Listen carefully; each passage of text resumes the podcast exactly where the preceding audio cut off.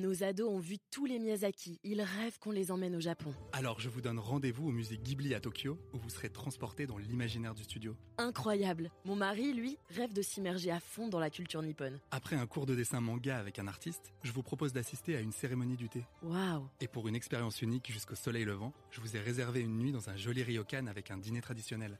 Je nous y vois déjà. Avec Marco Vasco, ne rêvez plus, vivez votre voyage l'esprit libre. Au rendez-vous sur marcovasco.fr pour imaginer votre prochain voyage sur mesure. Il y a 79 ans, le 6 juin 1944, les Alliés débarquaient sur les plages de Normandie. C'était le début de la plus grande opération aéronavale de l'histoire, le début aussi de la libération de la France. Depuis, on a tendance à penser que le succès du débarquement était évident, qu'il allait de soi, qu'il ne pouvait pas être un échec. Pas du tout. La défaite des Alliés, le fait d'être repoussés à la mer, était tout à fait possible. Le débarquement aurait pu échouer. Quels défis les Alliés ont dû surmonter pendant la préparation du débarquement? À quel moment les Alliés ont frôlé le désastre ou en tout cas ont connu de grandes difficultés pendant le débarquement, avant de l'emporter en définitive? Pour en débattre, j'ai le plaisir d'accueillir deux historiens spécialistes de la Seconde Guerre mondiale. Jean Lopez, euh, bonjour. Bonjour. Vous êtes l'auteur de nombreux ouvrages sur la Deuxième Guerre mondiale, directeur également du magazine Guerre et Histoire. Et votre actualité éditoriale, pour le coup, c'est de l'histoire immédiate, puisque vous publiez avec Michel Goya une histoire immédiate de la guerre en Ukraine, L'ours et le renard, qui sort ces jours-ci chez Perrin. Stéphane Simonet, bonjour. Bonjour. Vous êtes l'ancien directeur scientifique du mémorial de Caen. Vous êtes donc particulièrement indiqué et nous vous remercions euh, d'être présent aujourd'hui. Vous avez publié, vous aussi, de nombreux ouvrages, par exemple sur le commando Kiefer, dont vous êtes euh, le spécialiste. Et tout récemment, vous avez publié un livre sur 11 héros français de la Seconde Guerre mondiale. Ils ont choisi la mort plutôt que le déshonneur. C'est le destin de soldats ou de civils pris dans la Seconde Guerre mondiale, tous, euh, tous euh, français, et c'est chez Talandier. Alors, parlons d'abord du contexte du débarquement. Jean Lopez, en 1943, Staline, il le fait depuis euh, juin 41, depuis l'invasion de l'Union soviétique par Hitler, il réclame à corps et à cri l'ouverture d'un second front. Mais on- ce qui peut paraître étonnant, c'est que cette demande pressante de Staline à Roosevelt et Churchill, elle continue dans la seconde moitié de 43, je crois, alors que le rapport de force a changé en sa faveur sur le front de l'Est. Il y a eu Stalingrad et la capitulation allemande vers février, il me semble, Oui. 43. Puis il y a eu la bataille de Kursk, la plus grande bataille de chars de l'histoire que les soviétiques gagnent. Et pourtant, Staline veut ce second front à tout prix. Pourquoi est-ce que ça reste euh, chez lui euh, une- presque une obsession? Vous avez cité Kursk, la réponse, elle est de cet ordre-là. À Kursk, pour l'emporter, les Soviétiques ont dû sacrifier quatre fois plus de chars, cinq fois plus d'avions, quatre fois plus d'hommes que les Allemands. Ils sont en train de les repousser, mais ça leur coûte, le sang coule à flot. Donc Staline sait qu'il a peut-être, il va peut-être battre les Allemands tout seul, mais dans quel état sera son armée? Il a donc absolument intérêt à ce que maintenant rentrent dans la danse les alliés anglo-saxons, très concrètement, hein, il n'a cessé de le réclamer, et parce que ça va lui permettre, et nous parlerons de la conférence de Téhéran très certainement tout à l'heure, Oui, ça va lui permettre de dégager complètement son horizon stratégique et vraiment maintenant de penser à la conquête de toute l'Europe orientale et centrale. Donc, euh, paradoxalement, il demande aux, aux- aux anglo-saxons d'intervenir pour lui avoir plus, les, Pour avoir les plus le temps de Non, penser à. ouais. Euh, c'est assez contre-intuitif. Depuis juin 41, il a quasiment toute la Wehrmacht sur le dos. Alors c'est un peu moins vrai depuis octobre 43, depuis qu'Hitler a décidé de donner la priorité euh, au, front, au front occidental. Mais néanmoins, le gros de la- de- de l'armée allemande, en tout cas de l'armée de terre, est à charge de l'Union soviétique. Donc, Hmm. euh, je vous rappelle quand même que déjà à cette époque, il y a environ 7 à 8 millions de morts militaires soviétiques, ce qui est absolument monstrueux. Ça ne peut pas continuer très longtemps comme ça. Et déjà, les soviétiques ont des problèmes pour peupler leurs unités euh, de l'avant. Même un régime comme euh, le stalinisme est obligé d'en tenir compte. Absolument. Absolument. Il y a une limite euh, déjà biologique. Oui. Hein, et on voit déjà, euh, notamment, recourir massivement, euh, comme c'est le cas en Ukraine aujourd'hui, à des prisonniers du goulag qui vont servir de chair à canon. Hmm. Stéphane Simonet, en ce qui concerne les alliés occidentaux, bah, ce second front, on pourrait penser qu'après tout, il s'ouvre euh, en juillet 43 quand euh, les Américains débarquent en Sicile Mhm. et que Mussolini est renversé par les siens d'ailleurs, Mhm. par, par- par ses proches, euh, et qu'il est débarqué en juillet 43. Pourquoi est-ce que les Anglo-Américains ne se contentent pas de remonter euh, la botte italienne et qui veulent, euh, qui décident de, débarquer euh, en France même En fait, les Anglo-Américains, dans cette alliance, il y a deux conceptions différentes d'intervenir face à l'Allemagne. Il y a la voie directe, donc euh, c'est-à-dire un débarquement outre-Manche et foncer directement sur l'Allemagne. C'est un peu ce que veulent les Américains depuis leur engagement donc en décembre 41. Et puis il y a la stratégie dite de périphérie de, Churchill, lui qui veut effectivement essouffler l'armée allemande et les Italiens en même temps en débarquant en Italie et en remontant dans les Balkans, justement pour prendre aussi peut-être de vitesse euh, Staline euh, à partir de 43. Donc il y a deux conceptions qui s'opposent et donc euh, il y a forcément des divergences. Et donc euh, pendant que les Alliés sont en Italie, on a toujours aussi euh, dans les dossiers, euh, dans les cartons, ce dossier, ce projet d'intervenir un jour à partir de la France. Et c'est ce que Churchill dès le départ. hein. Dès, juillet 40, Churchill n'a qu'une seule idée, c'est de redébarquer en France avec une armée euh, pour reprendre le, dessus. Et Churchill ou parce que j'avais cru comprendre qu'il préférait passer par les Balkans? Churchill a toujours eu, c'est une bonne question, Churchill a toujours eu, il n'a jamais abandonné le principe d'un débarquement à l'ouest de l'Europe. Oui. Mais il, il, quand, même, il fait toujours euh, prévaloir face aux Américains une intervention aussi en Italie et dans les Balkans. Donc il joue sur les deux tableaux. Mais il y a toujours ce principe auquel il ne va jamais déroger. Alors pourquoi est-ce qu'en définitive, c'est la France qui est choisie? Eh bien, euh, il y a une raison simple, donc c'est l'option américaine, comme l'a dit euh, très bien euh, M. Simonet, c'est l'o- l'option américaine qui l'emporte, parce que les Américains ont un deuxième problème très lourd sur le dos, c'est le Japon. Mm. Or, à l'époque, je vous rappelle qu'il n'y a pas encore la bombe atomique, et tous les experts militaires, notamment Marshall, il y a un rapport qui est, qui est- qui est- qui est- qui est connu par les historiens, préviennent le président Roosevelt que la guerre contre le Japon, ça va durer jusqu'en 1947. Par conséquent, il faut vite en finir avec l'adversaire qu'on prend le mieux à la gorge, le Troisième Reich. De façon et vite en finir, ça veut dire débarquer au plus proche Mm. du poumon économique de l'Allemagne, qui est la Ruhr. C'est pas par l'Italie que vous passez pour aller dans la Ruhr au plus vite. C'est vraiment dans le nord de la France. Euh, D'ailleurs, c'était au départ, ça a été un peu pensé. Le mieux, ce serait. de- Ils ont tout essayé. hein. L'objectif américain, c'est on débarque le plus proche de l'Allemagne, on fonce vers le Reich, on occupe, on occupe la Ruhr, et à ce moment-là, tout va s'effondrer. On peut à ce moment-là rembarquer les boys pour les renvoyer sur les théâtres de l'extrême-orient. C'est ça qui explique que les Américains ont hâte d'en finir au plus vite, et c'est la raison pour laquelle ils écartent cette stratégie plus lente, plus attritionnelle de Churchill qui veut remonter la botte italienne. D'ailleurs, on voit à quel point c'est compliqué, c'est difficile, c'est un terrain très rugueux. Les Anglo-Américains mettent quand même près de plus de deux ans pour arriver dans la plaine du Pau.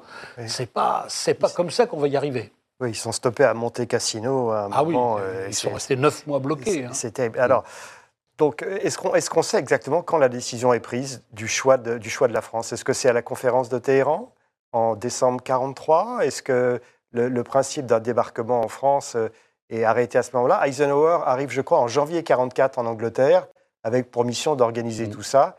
Et ce qui est très spectaculaire dans le documentaire euh, euh, que euh, euh, nous avons vu, Mm. c'est qu'il y a une. euh, que nous allons voir, pardon, c'est qu'il y a une, une- On voit à quel point le- l'Angleterre devient une espèce de camp retranché euh, Mhm. avec plus d'un million de oui. GIs. Enfin, c'est très impressionnant. C'est L'Angleterre se met vraiment à l'heure à l'heure américaine. Alors, s'agissant de la décision de débarquer en France, on peut la, la faire apparaître à partir de janvier 43, dès l'instant où on se met d'accord sur le fait qu'on va intervenir en France. On ne sait pas si c'est le Nord-Pas-de-Calais, Mhm. si c'est euh, la baie de Seine, on ne sait pas. Et la décision de débarquer en Normandie sera vraiment validée à partir de l'été 43. Et donc, à partir de l'été 43, on met tout en branle pour que le débarquement qui est planifié en mai 44 puisse être euh, préparé dans les meilleures conditions. Donc, on a 10 mois c'est- très, intéressant et très important ce que vous nous dites, Stéphane Simonet. Ça veut dire donc qu'il y y a près d'un an, en fait, enfin, pas tout à fait, entre le choix du, terrain lui-même, ça sera la Normandie, et, le passage à l'acte. Et le passage à l'acte, oui, il y, a, il y a 10 mois. Il y a 10 mois d'intervalle de 10 mois dans lequel il faut tout préparer. Alors, effectivement, l'économie de guerre américaine est déjà en place. Elle a déjà, ça y est, elle, s'est déjà mise mis en action, elle s'est structurée. Elle a déjà envoyé des millions d'hommes, effectivement, en Angleterre. C'est le plan Bolero. Il faut, là, il emmener tous les, soldats en Angleterre. Et c'est ce que vous dites, l'Angleterre ressemble à un vaste camp retranché américain, le sud d'Angleterre. Les, les Liberty Ships sont déjà construits, voilà, tout est déjà lancé. Mais à partir de août 43, il va falloir lancer toute la logistique nécessaire à cette future opération Overlord, en, en un temps record. Si vous permettez, il y a aussi, euh, c'est juste un complément, euh, il y a deux prérequis euh, opérationnels très importants pour les anglo-saxons. Le premier, c'est qu'il n'y ait plus de Luftwaffe au-dessus des plages. Mmh. On va donc monter une gigantesque embuscade stratégique au-dessus de l'Allemagne, on appelle l'opération Point Blanc, et qui en février et mars 1944, en bénéficiant de l'arrivée de chasseurs Mustang à très long rayon d'action, en portant des, des, des containers euh, de kérosène supplémentaires, vont aller détruire la chasse allemande. Ça, c'est le premier prérequis, de façon à ce qu'il n'y ait pas d'avion au moment du jour J. Imaginez, ça n'a rien à voir avec les, bombardements des grandes villes. Alors non, non, non, ça n'a rien à voir, mais en fait, ça a à voir et ça n'a pas à voir, parce que extraordinairement astucieux. L'idée américaine, c'est on envoie des, des, des, de gigantesques raids au-dessus des, des, des, villes américaines, des villes allemandes, 1200 bombardiers, des villes bon, allemandes, pardon, 1000, 1200 bombardiers, et on les fait accompagner par ces Mustangs jusqu'au bout. Ça va obliger la Luftwaffe à sortir de ses bases, et là, ça va être le tir au pigeon. Et effectivement, c'est un tir au pigeon. La, la Luftwaffe perd l'essentiel de ses, de ses as euh, mmh. à l'hiver 43-44. Le deuxième prérequis, et là, c'est la conférence de Téhéran qui, euh, qui est décisive, c'est que les Américains comme les Britanniques expliquent aux Soviétiques qu'il ne faut pas, pour que réussisse le débarquement, qu'il y ait plus de 12, 12 grandes unités allemandes en réserve à l'intérieur de la France, de façon à être certain de ne pas être rejeté à la mer. Mmh. La seule façon de s'assurer qu'au mois de juillet, il n'y ait pas une masse de panzers qui soit concentrés, prêts à rejeter les Alliés, c'est que les Soviétiques aient de leur côté déclenché une énorme offensive. On se met d'accord à Téhéran. Churchill est battu. Il est obligé de reconnaître que bah, l'Italie, euh, mm. bah non, on va pas débarquer, on va pas continuer à pousser en Italie, on va pas débarquer par la trouée de Ljubljana pour aller vers Vienne et Budapest. Et donc Churchill est battu, Roosevelt et Staline se mettent d'accord. Le débarquement, pour le coup, il a bien lieu dans le nord de la France. Et Staline prend alors une décision capitale. Il s'engage, trois semaines après le débarquement, à déclencher la plus vaste offensive de la Seconde Guerre mondiale, l'opération Bagration, celle qui doit complètement bloquer. Donc chaque allié, chaque allié compte sur l'autre, en fait, malgré Chacun compte sur l'autre et les deux, ils trouvent leurs bénéfices. et, finalement, on peut dire que c'est pas du tout, c'est contre-intuitif, mais finalement, ils respectent sur ce plan-là leurs paroles, chacun. C'est leur engagement, disons, militaire. Ah, alors, plan militaire. Et... Les dates ont leur importance. Le fait que les Alliés débarquent, ils devaient débarquer le 15 mai au départ, en mai. ils débarquent le 6 juin. Staline, à ce moment-là, Staline ne bouge pas. Ça veut dire que les Allemands vont retirer des panzers, notamment le deuxième corps Panzer SS qui est prélevé en Galicie et qui est envoyé en Normandie, Staline ne bouge pas. Pour l'instant, ça veut dire que le débarquement, le jour J, ça, ça joue à son avantage. Au début, ça joue à son avantage. Hein. les, anglo-saxons pompent les réserves allemandes. Puis le 22 juin, ils déchaînent l'opération Bagration, un truc énorme, 2 millions de combattants, 10 000 chars, 14 000 avions, un truc gigantesque, un jour J terrestre en quelque sorte. Et, euh, et alors là, c'est la, la deuxième phase. Quand les Américains percent L'opération Cobra, quand Patton fait sa grande chevauchée, à ce moment-là, c'est en faveur des Alliés que ça joue, parce que les Allemands sont obligés de retransférer à l'Est tout, tout, ce qui pouvait rouler, tout ce qui avait des chenilles. Alors, hmm. faisons le point sur la préparation du, débarquement. Euh, Stéphane Simonet, il y a deux questions que tout le monde se pose. D'abord, comment le secret d'une opération aussi gigantesque a réussi à être préservé sur le choix du lieu, la Normandie, jusqu'au bout. Avec le, je sais bien qu'il y, a peu au début, bien sûr, l'état-major qui est au courant, mais il vient un moment, et, il faut mettre au courant la troupe. Euh, certes, ils sont isolés, mais enfin, tout ça est d'une telle complexité, il y a tellement de... la masse de combattants concernés est tellement grande que comment est-ce qu'on fait pour garder le, secret? Et la deuxième question qu'on a envie de vous poser, c'est quels sont les, disons, les défis logistiques concrets que mmh. les Alliés mmh. ont dû relever mmh. euh, pour euh, s'assurer que l'intendance suivrait une fois sur les plages alors, pour répondre à la première question sur les, comment tenir un secret aussi longtemps, c'est les Alliés et les Anglais sont toujours arrangés pour un peu brouiller les, pistes sur le, lieu du débarquement euh, en France, Nord-Pas-de-Calais, Baie Normandie. Et donc, pendant tout l'hiver 43, notamment, ils vont organiser des raids des raids de sondage, euh, aussi dans les îles anglo-normandes, dans le Nord-Pas-de-Calais, en Normandie, euh, même en Bretagne, avec des petites équipes de commandos qui vont aller faire des coups de main dans la nuit et laisser des traces de leur passage. pour brouiller un peu les pistes, les Allemands savent très bien que les Alliés sont à l'offensive, euh, ils risquent de venir sur ces côtes-là, mais ils ne savent pas vraiment où. Alors bien évidemment, tout le monde pense que ça va être le Pas-de-Calais parce que c'est la région la plus proche de l'Angleterre. Euh, c'est une région extrêmement fortifiée par les Allemands. Donc ça, c'est la première chose, c'est brouiller les pistes par des, mini-opérations. Et puis il y a ce lancement de l'opération Fortitude, qui est une, énorme manœuvre d'intoxication, où dès l'instant où, à la fin de l'année 43, on va organiser une armée fantôme qu'on va confier au général Patton, le plus brillant général euh, américain. Et quand, euh, quand, Hitler, et quand Hitler sait qu'on confie une, division, une, armée à Patton, c'est pas pour rien, c'est qu'il y a vraiment un intérêt et qu'il y prête intérêt. Et donc, il, le, le leurre de cette, euh, de cette armée fantôme massée dans le sud de l'Angleterre avec une fausse armée, des, des, faux puits pétroliers, des faux champs de pétroliers, des faux bateaux, des, tout ce qu'on a vu en, en images, on voit bien que ça va fixer les Allemands sur, euh, sur cet endroit du Nord-Pas-de-Calais. Et donc, comme, voilà, en gros, brièvement, comment on organise euh, le doute dans la tête des Allemands sur le lieu du débarquement. Après, sur la date du débarquement, les, les Allemands savent que euh, à partir du printemps 44 que les choses bougent. Et c'est pour ça que, comme on le disait tout à l'heure, les Allemands vont envoyer des divisions supplémentaires en Normandie, notamment le, corps SS plus, plus, tard. Et alors, juste en, en, un mot, disons les, les, les, le plus grand défi logistique que les Alliés vont, relever Est-ce que c'est les, les, ponts artificiels qui sont construits euh, euh, qui sont préparés, en tout cas dans les blocs, sont, sont préparés avant le ben, débarquement C'est certainement ça. C'est certainement ça. À partir d'août 43, on, puisqu'on décide de ne pas débarquer dans un port, comme ça a été le cas à Dieppe, et voilà, et donc on ne veut pas aussi débarquer dans le port de Cherbourg, qui est un peu trop loin, et puis que la prise de Cherbourg, on sait que ça va être très loin à prendre on va amener un port artificiel, une espèce de mécano qu'on va assembler euh, devant les, plages de Normandie. Et donc ce port, il rentre en construction à partir d'août 43. Et donc ça, ça va être construit dans le plus grand des secrets par des centaines d'usines qui vont et des centaines de firmes industrielles qui vont travailler indépendamment les unes des autres sans savoir vraiment à quoi mmh. elles travaillent. Donc ça, ça participe aussi au grand secret. Et donc ce port artificiel, pour moi, effectivement, c'est une des plus grandes opérations logistiques et euh, réussies pour le débarquement du 6 juin 44. Il y a un aspect de prouesse technique ou technologique dans, dans, dans toute cette affaire. Alors, nous voilà au débarquement, on est, si j'ose dire, sur les plages.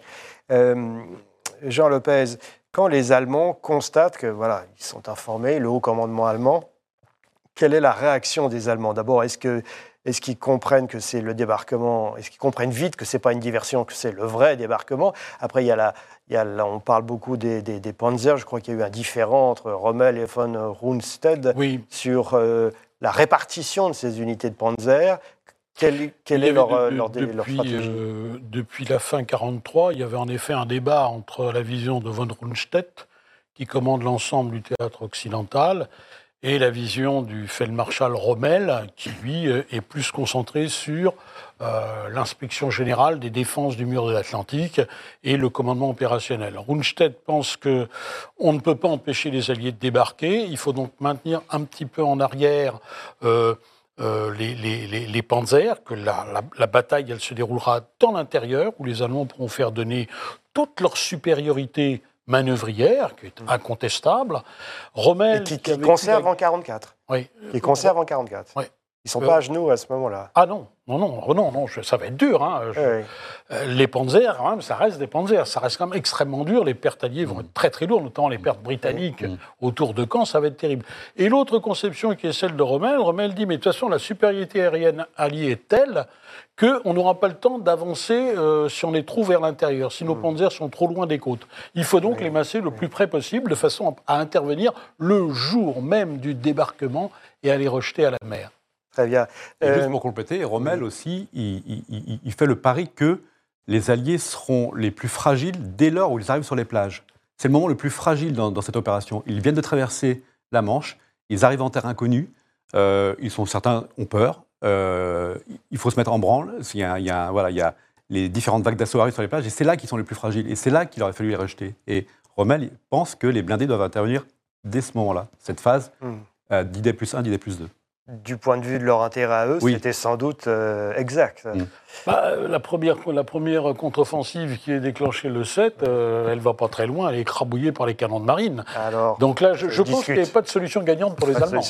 Alors, alors euh, euh, Stéphane Simonet, pourriez-vous nous dire un mot de, de la, la situation particulière de ces 177 Français qui, à côté des Américains, des Britanniques, des Canadiens, surtout des Canadiens français, je Mhm, crois, mhm.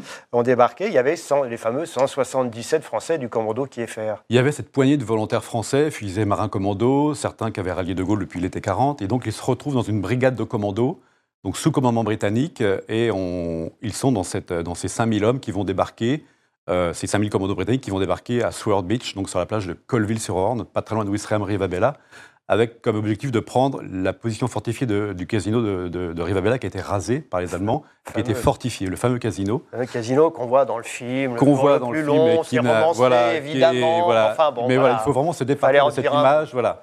C'est pas du tout le casino de, carton-pâte de, Zanuck. Euh, c'est une position fortifiée sur laquelle les Allemands ont, mis de l'artillerie. Et donc, on fait débarquer ces Français, euh, les premiers quasiment. Alors, pas tout à fait les premiers, parce qu'avant eux vont débarquer les éléments du génie, les chars du Plexgrave, etc., etc. Mais symboliquement, ils vont débarquer quelques minutes avant les commandos britanniques qui arrivent juste derrière eux. Et donc voilà, cette présence française euh, à terre, elle, est symbolisée par ces 177 hommes emmenés par Philippe Kieffer.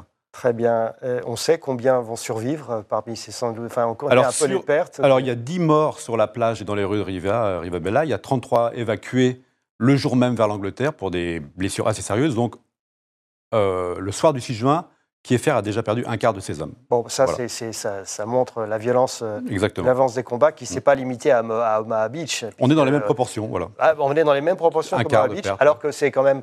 Euh, ça a été moins médiatisé. disons. Exactement, Ça a été voilà. moins. Y a pas le cinéma Hollywood, s'est pas penché sur leur cas, mais. Ben, ils sont moins nombreux, voilà, et Voilà, puis euh, les, combats ont duré beaucoup moins longtemps. Voilà.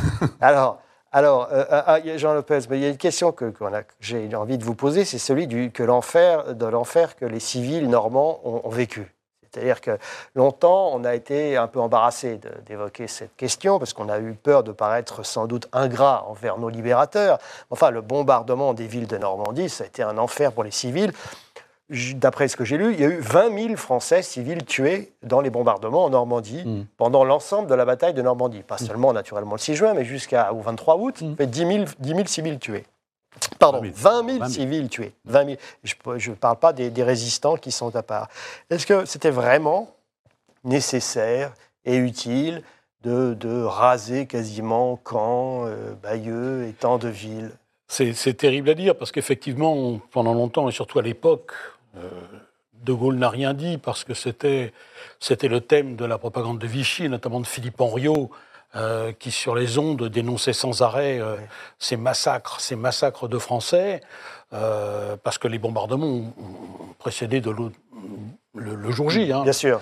Henriot était mort au moment du débarquement, mais au fond, c'est la même, la même propagande. Donc, on s'est tu, mais effectivement, d'un point de vue militaire, le cas de Caen, par exemple, est tout à fait, tout à fait symptomatique. Euh, L'accumulation des dégâts n'a fait que finalement avantager les défenseurs. C'est un peu comme à Stalingrad, vous réduisez tout en bouillie, mais finalement, c'est c'est le défenseur qui en profite, c'est plus facile pour lui. C'était sans doute pas nécessaire partout, ni tout le temps, mais je dirais que c'est la méthode Montgomery, c'est la méthode américaine. N'oubliez pas que la technologie, en plus à l'époque, n'est pas ce qu'elle est aujourd'hui. Il n'y a pas de munitions guidées. Hum. Euh, les, les viseurs Norden sont quand même, euh, par rapport à ce qu'on fait aujourd'hui, extrêmement. euh, euh, c'est 50% euh, des, des- des coups au but dans un rayon de 500 mètres autour de la cible. Oui, Donc faut pas être- on ne peut pas être très précis, on ne peut pas leur en demander plus que ça. je comprends. Euh, rétrospectivement, on a tendance à penser que c'était peut-être euh, un peu excessif.